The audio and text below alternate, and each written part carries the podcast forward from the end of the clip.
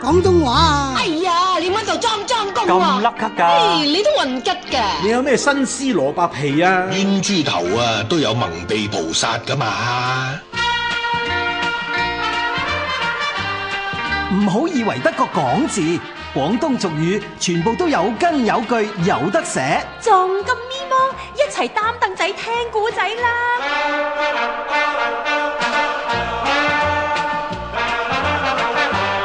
俗語再話齋，主持彭志銘、鄭希輝。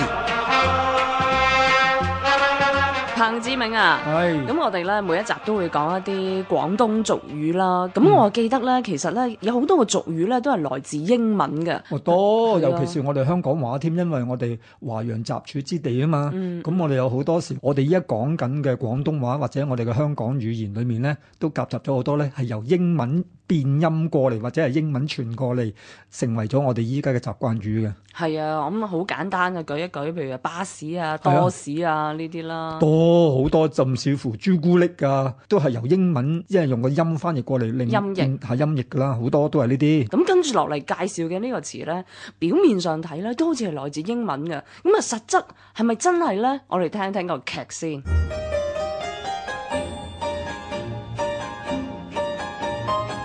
俗語再話齋，劇場之符碌嘿，飛鴻哥，嘿，咩事啊？十三姨，有樣新玩意咧，要教你玩啊！你睇，诶、哇，係床咁大張台，又有幾支棍，哦，仲有咁多唔同顏色嘅波啊，仲有個西人添、喎，玩嘅乜家伙咧吓？呢樣玩意咧叫做桌球。呢一位咧就係奧蘇利雲先生，佢玩桌球好叻噶。好好，诶、你好啊，诶、奧蘇利温先生， Nice to meet you, Mr. Wong. 诶，飛鴻哥啊，奧蘇利雲先生咧會示範一次俾你睇嘅，please。 Okay. 誒睇下先吓，哦，揸住支棍咁啊，篤落個波，咁呢個波啊再彈落第二個波度，哦，撞入去個窿度，哦，咁應該係咁玩啩，得得得，你哋等我試下吓， Okay. 攞起支棍，咁啊篤個波，再彈落第二個波，啊再彈，再彈，啊再彈，哦，哎呀，飛鴻哥，你一 Q 清袋好犀利係咧啊！ fluke fluke，诶咩？奧蘇利温先生話咩符碌話吓？咁係咪即係讚我叻啊吓？佢係話 fluke，意思即係話你僥倖成功啊！唔係啩？僥倖我啊，黃飛鴻有武功底子先至打得咁好啊，絕對就唔係嗰啲咩符碌嘅。你個奧蘇利温啊，你打功夫贏到我咧，你啊真係符碌啦！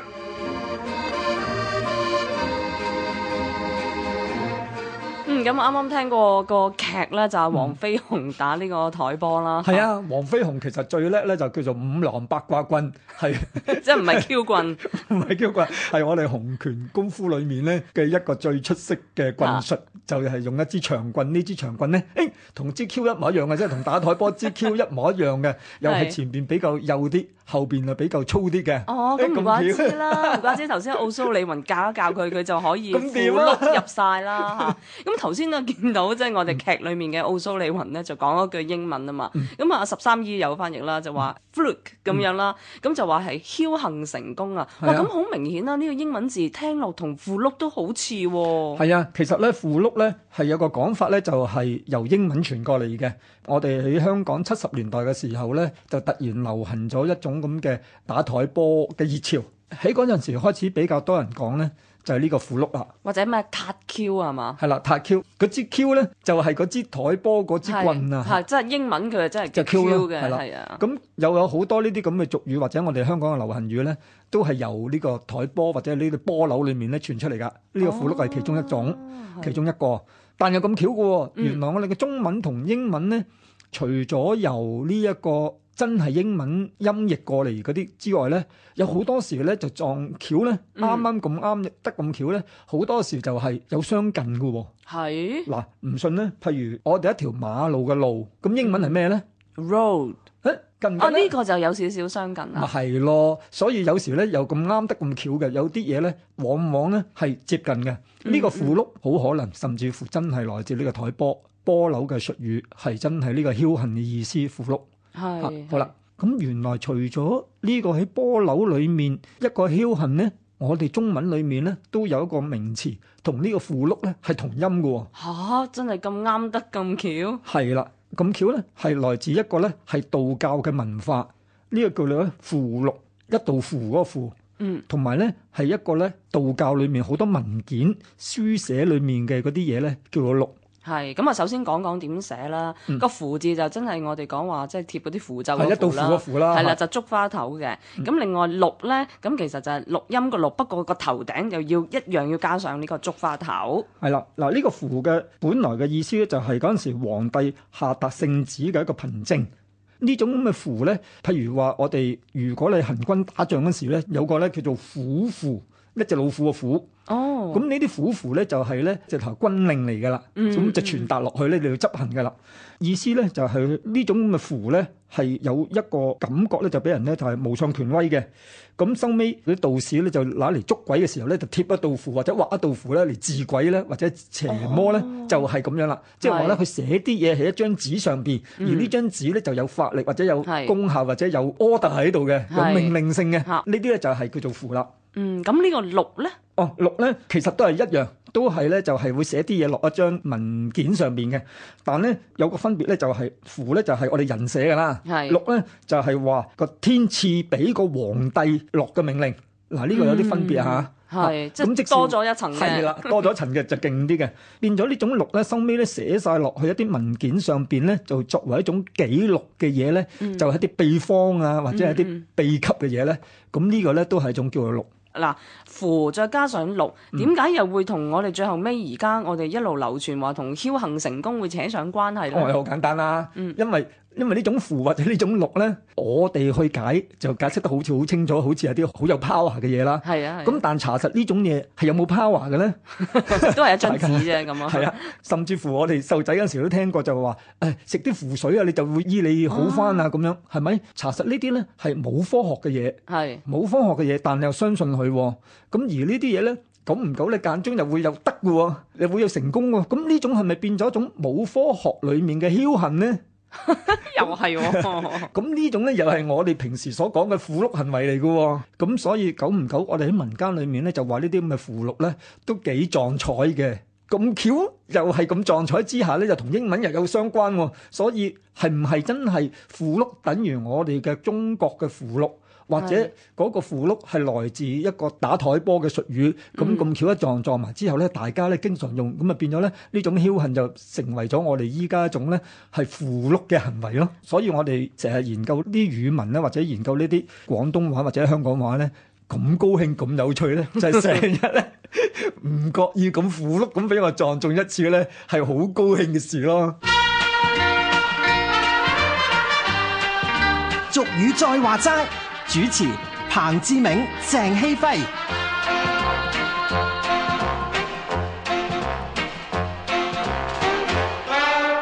其實咧頭先個劇裡面咧，飛鴻哥 咧打台波嘅時候咧，佢都有講一啲對白嘅喎、誒有提到話，哇應該係咁玩嘞啩，咁啊有時又話，誒唔係啩僥倖咁樣，咁我聽呢個劇嘅時候，我就諗起啦，個掛字我哋都成日都提嘅喎，呢、個廣東俗語都係幾 啩？係啊，係咪啊係咪係啩？都幾多嘅好喎。啦，嗱我又問翻你啦，我哋成日講個廣東話裡面個卦係點樣寫嘅咧？通常我見報紙雜誌咧，就口字再加個卦，嗰、個卦就真係我哋講話八卦個卦嗰個啦嗯嚇。係啦嚇。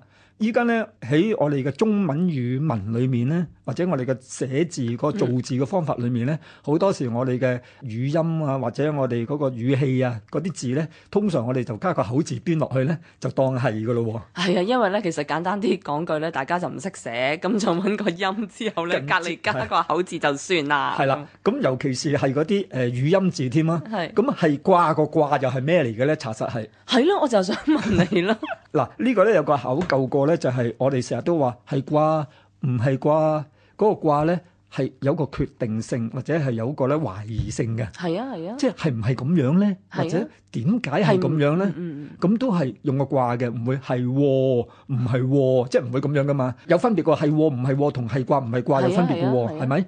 原來個卦咧有個含義咧，佢係來自我哋嘅周易，我哋嘅中國傳統嘅文化一種周易嘅八卦嗰個卦。啊真係同八卦有關，係啊，真嘅。 周易裏面包含晒我哋全部所有我哋中國裏面所有見到或者係想像到嘅文化裏面。嗯咁而呢度裏面咧，佢就會有一個卦象嘅。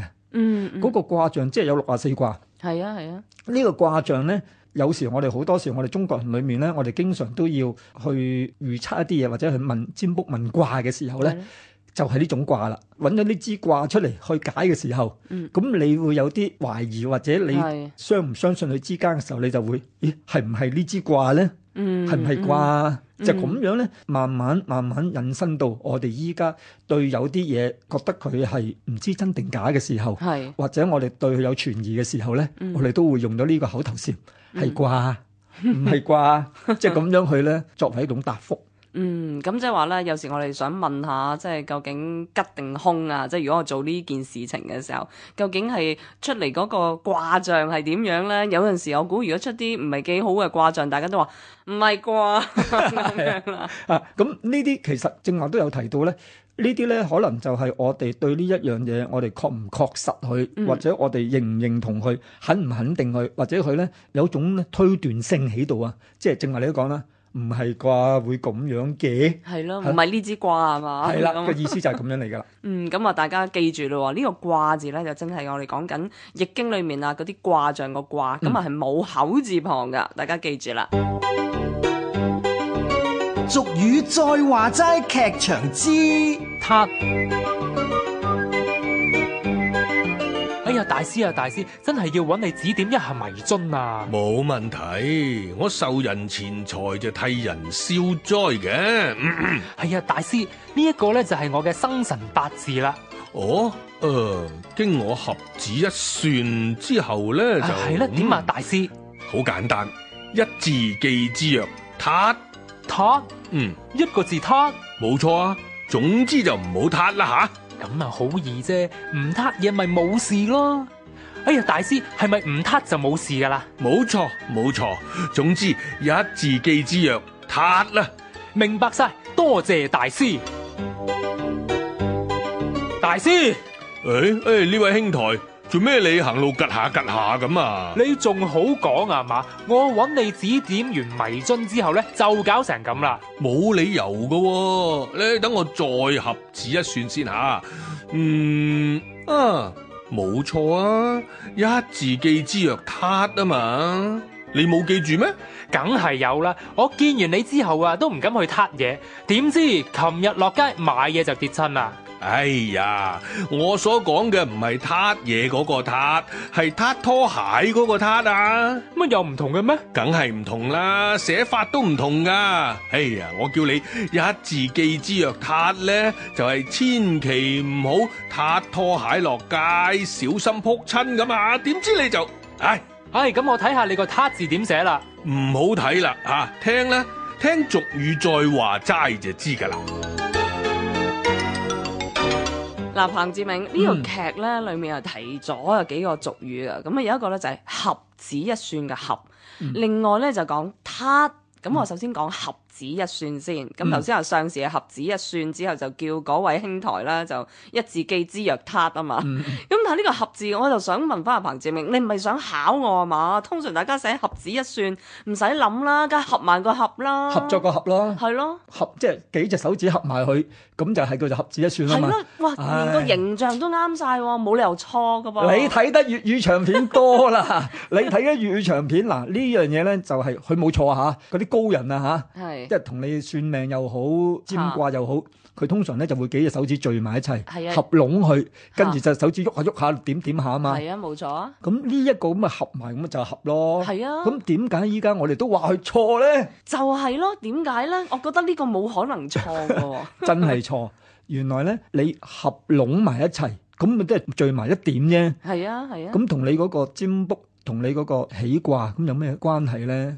咁又係原來嗰個我哋成日講呢個合指一算個合呢，就唔係合作嗰個合，正正式式嗰個音呢，應該係呷，好似呷醋嗰個呷嗰個音就啱啦。我哦應該係合指一算，係係啦，合指一算呢，就唔係我哋幾隻手指聚埋一齊嗰個合埋嗰個意思，嗯而係呢，佢係話用一隻手指公嗯，去點算其他嘅手指，呢、個動作就叫做合哦啦。嗱、舉例，中間嗰三隻手指，每一隻手指有三格嘅，係咪？因為有啲手指節，係啦，咁你見到咧就會有九格。咁當如果你用一隻手指公去點算呢九格咧，咁就有個叫九宮飛升嘅運算法。嗯係好啦，咁如果你用晒嬲尾嗰四隻手指咧，加埋咪有十二格啦。嗯呢十二格咧就係、等於我哋嘅地支，嗯，即係子丑寅卯辰巳午未申酉戌亥。係咁呢十二個地支咧，又係另外一種嘅計算方法。我哋中國術數裏面咧，佢就利用咗呢個天干地支嘅運算咧，佢就會可以預測到好多所有話啊話嘅咋，所 有呢個地球萬物嘅嘢都俾佢計得到出嚟嘅。咁所以咧，哦呢個係合指一算，唔係合埋隻手指嗰個嚇。哇，好厲害喎、嗰個合字咧係點樣寫嘅咧？嗱，呢個盒字係好簡單，我而家睇住啦。咁、我哋話明用個手指啊嘛，咁、嗯即係剔手邊啦。咁啊，右邊係做咩字咧？右邊咧就係做一個我哋話陷阱嘅陷字，但係就唔要斧頭。改咗剔手邊就係啦。係啦，就係、一個盒字啦。咁啊，除咗呢個盒字之外咧，咁頭先有提到啊嘛，一字記之若撻啦。啊咁啊就誤會咗啦，嗰位兄台就誤會首咩啊首先佢以為話叫佢唔好去偷嘢，即係嗰個撻啦。嗯但係其實咧，上次係叫佢唔好話撻拖鞋嗰個撻。係啊其實嗱呢兩個撻字係咪有唔同咧？嗱，依家咧我哋好經常喺報紙度睇到咧，逢親講個撻咧，唔理你去偷嘢個撻啦係，定係撻對拖喺周圍走咧，嗰、個撻咧都係寫剔手邊一個發達嘅達，即係等於有個撻着啲火，即係開車撻火個撻咁樣。其實咧，嗰、個偷嘢點解叫做撻咧？就係、一音之轉啫，即係偷嘢變咗撻嘢啫。哦，即係個偷字轉出嚟嘅。係啦，嚇，好可能咧，大家講嘢變咗音啊，或者有啲鄉下音啊，或者有啲外省音啊，諸如此類咧，就好多時我哋嘅廣東話咧，或者我哋依家香港人講緊嗰啲廣東話咧，嗯都係有少少變音嘅，偷嘢變撻嘢啦，咁樣嚇。係零零舍舍，今次呢一個撻對拖鞋周圍走個撻咧，唔係呢個剔手邊一個達字㗎，哦，係真真正正嗰個字咧，你描述下啦。好。咁呢個字真係簡單到不得了，大家係記得呢個少年嘅少啦，嗯唔要右邊嗰一點，嚇咁即就係係撻啦，即係第三筆。係。我哋唔要嗰一點就係、呢個塔啦。咁呢個塔咧，你查字典都查得到㗎，當然係要查翻啲比較專門一啲嘅，或者係啲古籍嗰啲，咁係有呢一個字嘅。你查咧都唔係查呢個少年嘅少字部啊，或者小字部喎，咁應該查咩部首咧？查嘅子字，即哦，係即係行人止步嘅止啦。係啦。嗯其實呢個塔字咧係一個子字嘅反轉咗，左右反轉咗嘅，就係、讀呢個塔啦。佢係有得解嘅喎，佢有兩個解法，一個咧就係話只腳咧就攝咗入去，譬如你着鞋咁樣，你踩咗入去咁樣，呢個動作就叫做塔。嗯第二個解釋咧就非常之正，就係、我哋廣東人先保留到嘅，或者我哋依家香港文化裡面先係存在嘅一個俗語講出嚟咧，大家都好明白，叫踩踭啊。哦，即即係係撻對拖鞋咁咯以前咧，我哋嘅鞋咧冇皮做噶嘛，喎。全部都布鞋嚟噶嘛。嗯係因為布鞋咧，佢後邊嗰個位就比較軟嘅，係踩陷咗落去咧，你着咧變咗對拖鞋咁好舒服噶嘛。嗯，嗱，有人咁講過，因為你咁樣着住拖鞋喺度踢踢踏踏踢踢踏係踏啊咧，咁啲人咧就以為呢個踏對拖鞋嗰個音啊，係係個聲響嚟係個嘅。聲響，其實就唔係嘅，其實就係當你隻腳穿咗落隻鞋籠裏面，然後唔覺意踩到個踭，跟住你就唔理佢而着得好舒服，周圍走周圍行咧，呢個動作就叫做踏啦。俗語再話齋之街頭搭嘴，咁我覺得混吉咧，其實等於啊白撞嘅意思啦。咁白撞點解係混吉咧？嗱，咁你諗下，混吉吉好重噶嘛，一大盤吉喎、如果一個人去混一盤咁重嘅吉啦，但係啲吉咧係壞嘅，咁混吉咁啊，即係混咗啲廢嘢、冇用嘅嘢啦。誒、我覺得運吉咧就係、講白做嘅意思咯，即係話咧，你運嚟盤吉，運嚟運去係冇意思嘅，所以就係白做。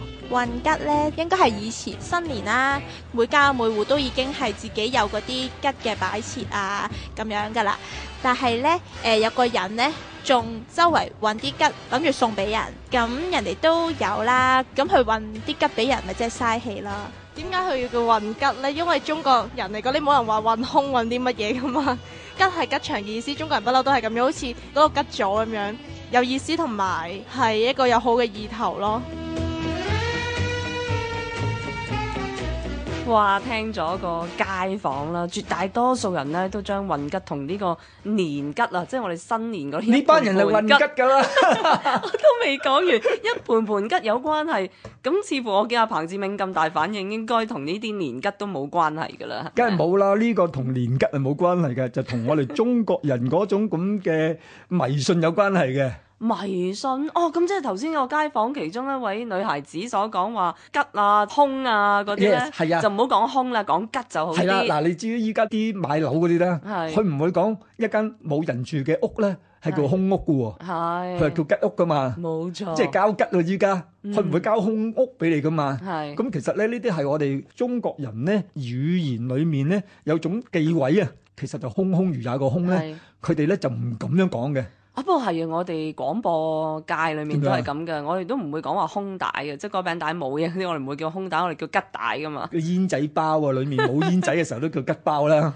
又係喎，咪係咯， 你好多時咧，我哋嗰啲廣東話都係。好啦，咁啊講翻啦，依家嘅運吉咧就唔係搬運個運，一盤吉個吉，基本上個運字已經錯咗啦，大家成日都全部以為係運載個運。梗係唔係啦。其實呢個運吉咧係來自我哋香港一個好悲慘嘅歷史故事嘅。哦，因為香港咧有段時間係好窮嘅，嗯咁有好多人咧都誒、呃、兩餐不繼。咁有一間食肆嘅老闆佢好好，你嚟幫襯佢食一碗飯都好啦，嗯佢都會咧送一碗湯俾你飲。嗯但呢啲湯咧，佢就係用佢哋啲下欄。嗯誒，譬如話嗰啲雞雞鴨鴨啊，嗰啲內臟咧，係嚇咁就攞嚟煲咗就算啦。煲嗯咗之後咧，就淨係攞啲清湯上嚟，就冇渣嘅。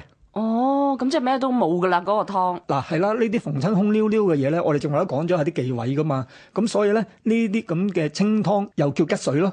嗯好啦，咁呢啲咁嘅吉水咧，本來就好地地送俾啲有幫襯嘅人，佢嚟食一碗飯，我哋送一碗湯俾佢飲噶嘛。係係係。好啦，但真係有啲人咧好窮，窮到佢哋真係連叫一碗飯都冇錢。咁即係佢佢扮喎，入到去個餐廳扮嗌嘢食，係啦其實就係飲嗰碗湯， 係啦，哦就走佢啦飲完就走鬼咗去啦，佢走咗去，所以咧我哋變咗我哋依家嘅廣東話或者我哋香港話咧，就搞搞震冇幫襯咧，就叫運吉咯。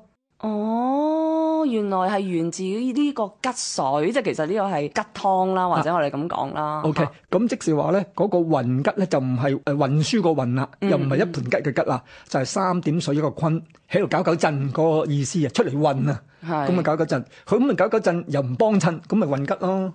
哇，原來運吉背後咧都有啲悲慘故事喎。咁好啦， 我哋今日時間差唔多，咁我同彭志明啊係時間，不過就唔係去運吉， 去飲翻碗靚湯啦。好，啊你請。俗語再話齋，鄭希輝編導，香港電台文教組製作。